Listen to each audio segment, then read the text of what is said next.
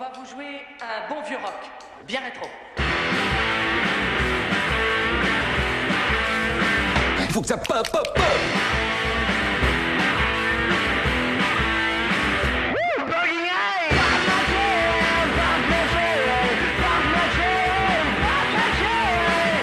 Amis Rock, bienvenue à tous pour une nouvelle aventure, nouveau voyage durant cette demi-heure avec mon acolyte de toujours pour nous accompagner et surtout pour nous guider. Et on aura vraiment besoin de lui aujourd'hui, je peux vous le dire, c'est Stan. Salut Stan. Salut Matt, euh, bonjour à tous. On aura besoin de toi parce qu'on va parler aujourd'hui d'un style musical très particulier. Ça va être dur de faire ça en 30 minutes. Hein. Donc on va essayer d'aller à l'essentiel de ce qu'est euh, ce style qui est le blues, mais pas n'importe lequel. On en a parlé hein, pour les États-Unis. Mais il y a aussi le blues british, le blues 100% anglais, qui lui n'est pas arrivé de la même manière qu'aux États-Unis. Hein. Et non, pas du tout, parce que euh, effectivement, si le blues et le RB des Afro-Américains ont accompagné la naissance du rock aux États-Unis, en Grande-Bretagne, c'était un peu euh, l'effet inverse dans les années 60. C'est-à-dire qu'on avait déjà. Il y avait déjà des rockers. Voilà, il y avait déjà un rock'n'roll blanc un peu connu, des rockers euh, qui venaient un peu finir leur carrière euh, en Angleterre. Il y avait aussi une scène locale avec des gens comme euh, Vince Taylor. Mais le blues faisait comme une petite place chez les amateurs de jazz au début et ça commençait à aller vers les jeunes. En fait, ça suit d'ailleurs le même circuit que les disques de jazz dans les années 30. C'est-à-dire? C'est-à-dire qu'en fait, les albums ont commencé à circuler dans les ports, donc que ce soit Londres, Liverpool ah, ou même Belfast. Et ça finit par susciter l'intérêt des labels, je pense à des labels comme Decca par exemple, qui ont commencé à importer des disques des États-Unis, des disques de blues, bah pour eux, en fait, c'était un nouveau marché, c'est-à-dire qu'il y avait une évolution de la scène, le rock ça marchait plus trop, donc il y avait, il y avait un petit aussi intéressant pour des artistes de blues américains qui finissaient leur carrière là-bas et puis qui et eh ben, tout à fait, c'est-à-dire que le blues ça intéressait plus grand monde euh, aux États-Unis, donc les bluesmen américains euh, venaient aussi en Europe, en Angleterre, pour y jouer, donc euh, ça permettait aussi de faire découvrir toute cette scène-là et en fait de de créer quelque chose de neuf. Comme on va Alors on va commencer avec un premier artiste. Comment passer à côté de la voix de Muddy Waters? Well, my mother. Told my father just before I was born. You got a boy child coming, gonna be, gonna be a rolling stone, shown up a rolling stone, shown up a rolling stone. C'est toute une ambiance. Hein. Muddy Waters en live. Il est à Manchester devant une foule en 58 et il chante pour la première fois Rolling Stone. Et cette chanson, eh bien ça va choquer. Alors c'est pas tant la chanson qu'en fait le son de Muddy Waters, c'est-à-dire que les Anglais qui sont fans de blues, ils connaissent que le blues acoustique en fait, ils sont passionnés de folk, etc. Ils connaissent le blues acoustique, c'est-à-dire celui du sud des États-Unis. Ils connaissent pas le Chicago blues, c'est-à-dire celui de Muddy Waters. C'est du blues électrique en fait. Eh Eux ils sont déjà passés à la guitare électrique depuis longtemps. Donc, les ça, en fait, étaient déjà là, tout voilà. ça. Et bah, du coup, les Anglais, c'est un peu l'histoire de Bob Dylan quand il s'est mis à jouer de la guitare électrique. Hein, ça choque un peu les puristes. Mais voilà, c'est que on avait affaire à des gens qui, euh, qui voyaient un peu le blues comme un truc joué par des noirs en salopette. Hein, donc une musique un peu de paysan. Muddy Waters, c'est quand même un artiste extraordinaire, un américain qui vient en Angleterre, qui va en inspirer beaucoup. Oui, bah déjà, euh, il va inspirer cinq londoniens qui vont, euh, qui sont passionnés de blues, qui vont former un groupe qui va s'appeler oh, trop, un, peu, un peu comme la chanson en fait, un peu le même nom que la chanson. Pas très connu. Voilà. Très connu. Mais avant ça, enfin, j'aimerais vraiment qu'on évoque un, homme clé. Il y en a un qu'on a vraiment parlé à l'époque, qui s'appelle Alexis Corner, qui est vraiment le père du blues anglais. Ah d'accord. C'est-à-dire que dès 1957, lui commence à ouvrir des clubs pour faire venir jouer les bluesmen américains. Il fera venir notamment Muddy Waters, qu'on entend. Il a même minimé des émissions sur la BBC, donc c'est dire qu'il était. Euh, qu'il était c'était un guide, c'était euh, quelqu'un, un véritable passionné aussi. Il a et donc euh, utilisé aussi la, musique, sa propre musique. Il a créé son groupe. Hein. tout à fait. Il a monté un groupe en 61 qui s'appelle Alex, le Alexis Corners Blues Incorporated, qui a fait jouer pas mal de monde aussi. Écoutez.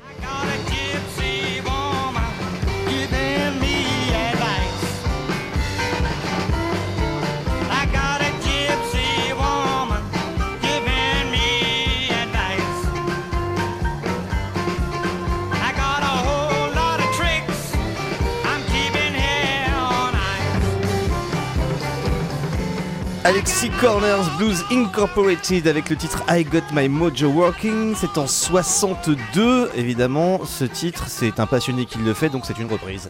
Une reprise de Muddy Waters, ça, on se, on entre autres. non, le Chicago Blues, ça marchait vraiment chez les jeunes anglais, quoi. Donc en fait cet album euh, qui s'appelle euh, R&B from the Marquis qui sort en 62 ça va influencer toute la génération de musiciens anglais qui est émergente c'est-à-dire que tous les futurs Stones, euh, les Eric Clapton et compagnie ils commencent à traîner en fait euh, dans les clubs à voir euh, Alexis Corner en live. Tu parles d'Eric Clapton, mais il y a aussi Bien pas sûr. mal de ces futurs Ouais, voilà. qui sont déjà dans cette ça, parce aventure. qu'on a des, c'est des jeunes qui ont 18-19 ans à l'époque, qui ont à peine 20 ans quoi. Donc on a notamment bah, Ginger Baker, Jack Bruce, Eh oui. qui, qui ont joué avec Alexis Corner, qui formeront avec Clapton Cream. Il y a aussi, bah, les Stones commencent un peu à traîner avec eux. Il y a aussi euh, Charlie Watts, qui est le batteur euh, des Stones depuis les débuts, qui, euh, qui a été batteur en fait pour Alexis Corner. Ça commence en quelle année cette aventure? 62 comme, Pour comme les le Stones, titre qu'on écoute là? Ouais, ouais, pour les Stones, c'est 62. C'est c'est en juillet même, euh, l'été 62, qui donnent leur premier concert au Marquis Club. Alors pour l'anecdote, ils ont été obligés de trouver un nom s'ils n'avaient pas encore de nom.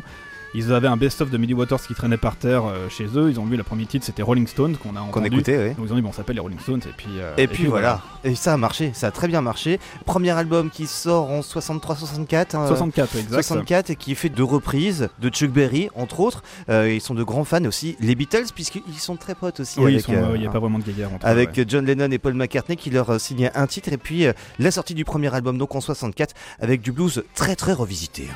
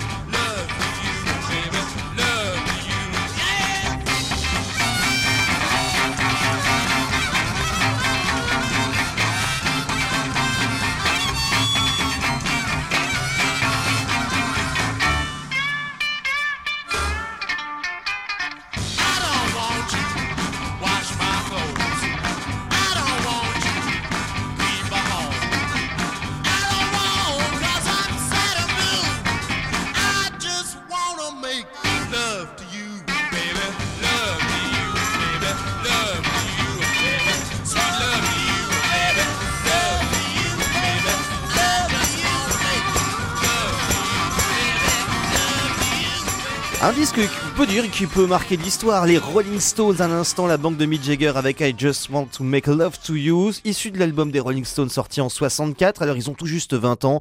Une musique qui bah, ne touche pas trop la génération, c'est des accros de blues. Alors vous imaginez bien, c'est le blues qui nous intéresse aujourd'hui. Ce que les gens demandent, c'est la pop des Beatles. Alors il faut accélérer tout ça, toutes ces reprises de blues que font les Stones. Et il y a pas mal de groupes qui arrivent, hein, Stan. Il n'y a pas que les Stones. Oui, oui, bah il y a un groupe qui se forme à peu près au même moment qui s'appelle euh, les Yardbirds, qui se forme autour du chanteur qui s'appelle Keith Ralph. Pareil, hein, des fans de blues qui rejouent des standards et euh, du R&B, du blues américain, mais pareil, il faut aussi amener autre chose, un peu plus de refrains, quelque chose un petit peu euh, plus vendable. Alors les Yardbirds, eux, ils sont nés au début des années 60. hein, on Oui, est dans cette époque, ouais. 63-64. Ouais, puis c'est à peu près en même temps euh, de la formation du groupe qui recrute un jeune guitariste de 17 ans, totalement passionné de blues, qui s'appelle Eric Clapton. À Ah. partir de l'arrivée de Clapton, les Yardbirds décollent totalement. C'est son premier groupe? Ouais, je crois que c'est un de ses premiers Premier groupes groupe, euh, sérieux, sérieux, ouais, ouais. vraiment, ils sortent un premier disque euh, dès 65 qui sera un album live. Bon, j'imagine que ça marche bien, parce que Eric Clapton, c'est un petit génie. Oui, oui, bah complètement, ouais. D'ailleurs, euh, euh, oui, bon, on est, euh, il débute aussi, quoi. Donc, euh, il cherche encore Il un se petit cherche, d'accord. ouais. Alors, qu'est-ce que ça donne cette collaboration avec les Yardbirds? Il y a un album qui est sorti. Ouais, un premier disque live. En 65, le premier album studio qui s'appelle For Your Love. Donc, beaucoup de reprises de blues, comme par exemple bah, celle qu'on va écouter qui s'appelle Good Morning Little Schoolgirl de Sonny Boy Williamson. Sorti en 1937 et cette reprise est sortie en 65.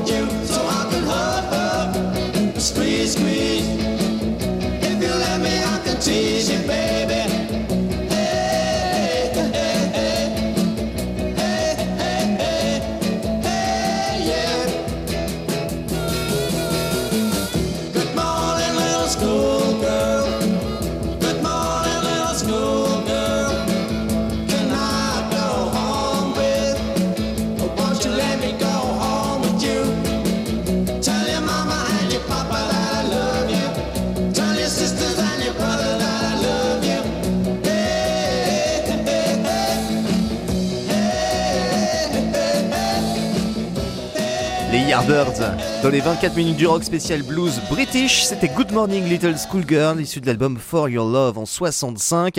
Euh, ce disque, avec Eric Clapton donc à la guitare, hein, qu'on a bien reconnu, c'est vrai qu'on sent que l'harmonica maintenant ne sert plus à rien, la guitare de Clapton fait tout le reste, et pourtant cet album signe la rupture avec Clapton. Totalement, en fait. Il supporte pas du tout le virage pop des Yardbirds, justement du fait de- du single For Your Love qui a été un gros succès. Donc il va même quitter le groupe pendant l'enregistrement. Il sera remplacé par Jeff Beck, hein, qui est aussi un guitariste virtuose. Alors Clapton, il va pas rester au chômage très longtemps, puisque deux semaines après avoir quitté les Yardbirds, il va intégrer les Blues Breakers de John Mayall. Alors John Mayall, c'est un peu un second Alexis Corner. hein. C'est euh, c'est pareil, c'est un peu le, le papa du blues, euh, du, le papa un- du blues anglais. C'est un pareil grand passionné. hein. passionné, puriste, hein, qui va faire émerger des jeunes talents du rock euh, bah, comme Clapton, justement, parce que c'est justement avec Mayall que Clapton va recevoir son surnom, God, donc Ah c'est oui. pas rien, c'est là vraiment où, où il explose. Donc ça va durer une collaboration d'un an qui, euh, bah, qui va se matérialiser par euh, un seul album enregistré ensemble en 66, qui mélange les compositions de Mayall et des grands standards de blues. Et écoutez ce que ça donne.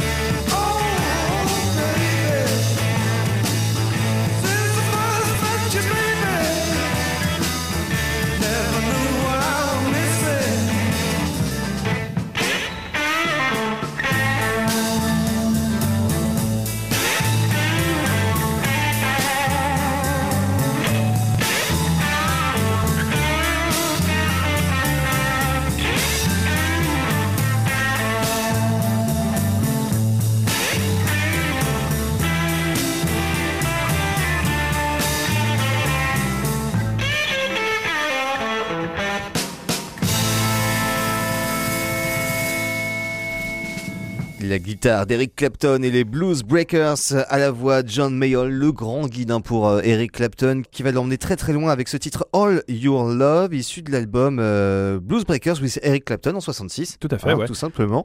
Il a pas mal de projets en tête, hein, Clapton. Il n'arrête jamais, hein, de toute façon. Oui, bah du coup, il abandonne souvent ses groupes parce qu'il lâche les Blues Breakers à la sortie du disque. Il va former un nouveau groupe, donc avec des anciens membres des Blues Incorporated, Ginger Baker et Jack Bruce. On le disait, sera Cream. Ce voilà. sera Cream, la, la grande révolution des Cream et des super-héros dont on a parlé dans une autre Super émission. des à fait. super-groupes, euh, des super-héros de la guitare. On en parlera justement, il en vient quelques-uns parce que à cette époque-là, bon bah le blues en Angleterre, il y a une sorte de scission, on peut le dire, un Bah, schisme. ouais, on le- un schisme, mais tout à fait, euh, quel mot savant. Vers 65-66, on voit qu'il y a déjà le virage un peu psychédélique. Alors, on a les puristes hein, qui veulent vraiment aller vers une musique beaucoup plus virtuose, vraiment où on joue de la guitare, où on a des solos, de l'improvisation, de l'expérimentation. Ça c'est plutôt Clapton. Voilà, et on a vu un peu avec les Yardbirds, il y a déjà une petite dérive pop où on commence à faire des trucs un peu plus Mm. sucrés, ou euh, voilà. Beatles, On- Stones. hein, euh, Voilà, on- il y a vraiment deux courants qui commencent à se séparer. Tu parlais justement des Yardbirds pendant l'évolution de Clapton, parce qu'on va voir, hein, c'est vrai que le, le- le blues british évolue vraiment autour de ces personnages-là. Les Yardbirds, eux, ils continuent pendant que bien Clapton, sûr, lui, il va dans son coin. On, on l'a vu, donc euh, Jeff Beck a remplacé Clapton, Mhm. mais surtout ils ont recruté un autre guitariste qui s'appelle Jimmy Page. Ah Alors Jimmy Page à l'époque, il a 22-23 ans, c'est un guitariste de studio extrêmement réputé. Mhm. Mais un vrai virtuose. Et c'est un virtuose, vrai virtuose sur scène, les Yardbirds avec Jeff Beck et euh, Page, c'est totalement explosif. Mais problème, c'est qu'en studio, ça fonctionne pas. Ils ont du mal à trouver leur voix, ils ont pas de direction, donc euh, les albums studio sont pas terribles à cette époque. Surtout, enfin après, théorie personnelle, je pense que Page commence à prendre beaucoup trop de place, il a vraiment des idées. Mais euh, du coup, euh, il doit prendre un peu trop de place parce que les membres vont vraiment quitter le groupe les uns après les autres, y Donc le finalement, il va finir tout seul? Il va finir tout seul, ouais. Mais du coup, euh, comme il a quelques engagements de concerts à honorer, il va rebaptiser le groupe les New Yardbirds. Ils vont faire une tournée euh, en Scandinavie notamment. Et euh, pour cette tournée, il va recruter le chanteur Robert Plant, qui est totalement inconnu à l'époque, Mhm. le bassiste John Paul Jones, qui est aussi un bassiste de studio assez réputé, et le batteur John Bonham, qui est aussi, euh, comme Plant, qui est totalement euh, inconnu. Ouais, alors là, cette formation, euh, maintenant, elle est devenue mythique, voire Eh ben légendaire. voilà, on est en 1968. Et ce groupe, les New Yardbirds, ils se rebaptisent Led Zeppelin. Alors pourquoi Led Zeppelin? Ah mais pourquoi? Parce que ça, c'est l'éternelle question. Eh ben voilà, parce Pourquoi que Led Zeppelin, c'est un jeu de mots, ça évoque euh, LED, lead, le plomb.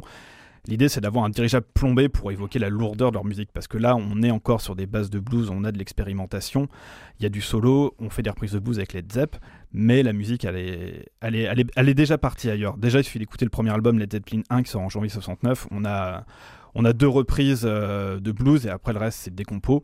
Mais déjà, on sent que la musique par ailleurs, euh, on amène le blues anglais vraiment ailleurs. Et il y, a des- périodes, des petites sessions de live dans cet album qui sont vraiment extraordinaires. Je vous propose d'écouter ce, ce live, le live BBC de mars 69 avec la chanson You Shook Me. Écoutez ce que donnent les Led Zeppelin, du pur blues dans vos oreilles.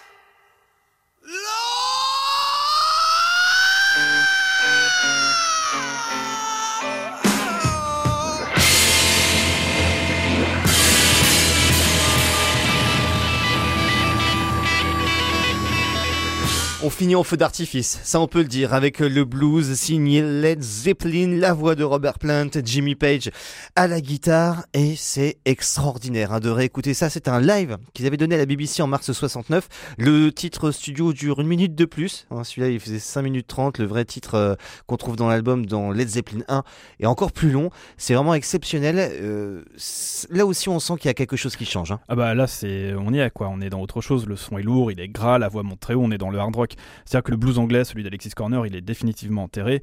Et là, ce style hard rock, ce style nouveau à l'époque, est fondé sur le blues afro-américain. Il va dominer en grande partie les années 70. Et ce qui est fou, c'est qu'il va même retraverser l'Atlantique dans l'autre sens, complètement réinventé. Ça, c'est un autre voyage, une autre aventure.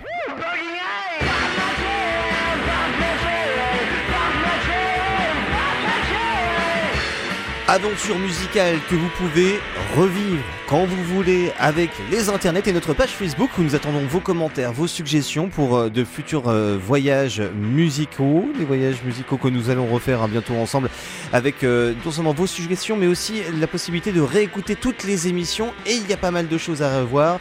Ça, on aura l'occasion de le faire ensemble encore un bon bout de temps. On se dit à très bientôt Stan pour euh, un nouveau voyage donc. À très bientôt, salut.